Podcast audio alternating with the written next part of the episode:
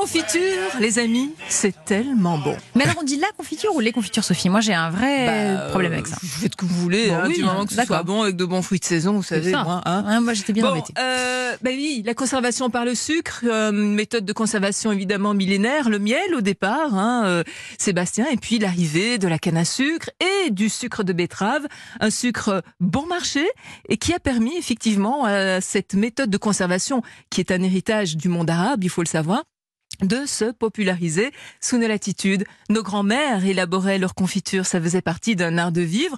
Il fallait simplement pouvoir conserver les beaux fruits de saison au fil de l'année. Vous faites des confitures, Jamais. Sébastien? Non. Je vous initie? Ah oui, s'il vous plaît, j'attends que ça. je suis suspendu à vos lèvres. Alors, alors, on peut se dire, oh là là, oh là là, ça va être trop compliqué. En fait, pas du tout. Faut vraiment pas être doué en cuisine pour s'y mettre. C'est vrai, Faut on peut juste tous un le peu de patience. D'accord. Là, on est en la toute belle saison des fruits. Alors, c'est vrai qu'ils sont un petit peu chers en ce moment en France. Je pense aux nectarines, aux pêches, aux abricots, aux melons. Bon, il y a eu la canicule, donc euh, ça a évi- évidemment un impact sur le prix, mais privilégiez donc les bons fruits de saison. De bons fruits de qualité, pas les fruits gâtés euh, qui ont surmaturé, ils sont trop sucrés. Ah, ça sert à rien parce qu'on se dit peut-être comment on faut va les écraser. des bons D'accord. non. fruits, s'ils Oui, mais sont- c'est vrai. Non, non, mais c- s'ils sont trop mûrs, vous aurez moins de pectine, donc ça va moins bien prendre. Ah. S'ils sont trop durs, ça n'aura aucun goût. Donc effectivement, choix des bons fruits. N'hésitez pas à faire les fins de marché aussi. Ce sont des fruits beaucoup moins chers puisque les maraîchers liquident euh, Ah. leur stock. Il faut le savoir. Mais en souvent ils sont pas très beaux quand même. non, pas toujours. Il faut Oui, faire un vrai. petit tri, mais n'hésitez pas, c'est pas la honte, on le fait. Alors, de quoi est-ce qu'il faut disposer pour se lancer dans l'aventure confiturière, Sébastien Ah, Alors donc des fruits de Oui. saison. Voilà. des pots, faut des Des pots en beaux. Des, beaux- des- des petits pots. Vous pouvez réutiliser les pots de maillot, de, de, de, de sauce. Vous les lavez bien, vous les stérilisez. Ça fera parfaitement l'affaire. Enlevez l'étiquette, hein, puisqu'après vous remettrez une jolie Oui, étiquette par-dessus. Faut que ce soit joli. Il vous faut, c'est pas indispensable, mais c'est vraiment mieux, une bassine en cuivre. Ah oui. Voilà, alors c'est un petit investissement, mais si vous allez sur les sites de seconde main, vous en avez beaucoup à vendre. À 50 euros, vous en trouvez déjà. Euh, L'idée de cette euh, bassine en cuivre, c'est de permettre une meilleure conduction de la chaleur et elle va aussi permettre euh, une meilleure gélification de votre confiture. C'est ce qu'on recherche quand même. Bien Donc, sûr. petit investissement. Vous aurez besoin euh, d'une écumoire. hein, ça va vous permettre d'enlever l'écume. Ce sont les petits résidus que vous allez trouver à la surface de la cuisson. Faudra l'enlever. Et puis donc, euh, une louche. Voilà. Ça va Oh, jusque-là bien. On a J'ai pas la bassine, mais le reste Voilà. ça. Alors, quatre ingrédients, on l'aura compris, des fruits, de saison. Oui. Bio, ce sera mieux puisqu'on va réutiliser, on peut utiliser les, le- la pelure. Donc, effectivement, il vaut mieux privilégier des, des produits bio.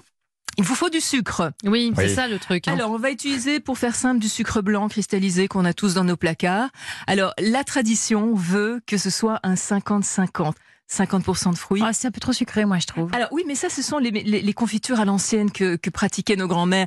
Euh, moi, j'ai eu l'occasion d'aller euh, voir Christine Ferber euh, en Alsace, à Ni- Niedermorschwihr. C'est une petite boutique, euh, un petit pavillon de, de poupées. Aujourd'hui, ces, ces confitures se vendent aux quatre coins du monde, réclamées par les plus grands chefs.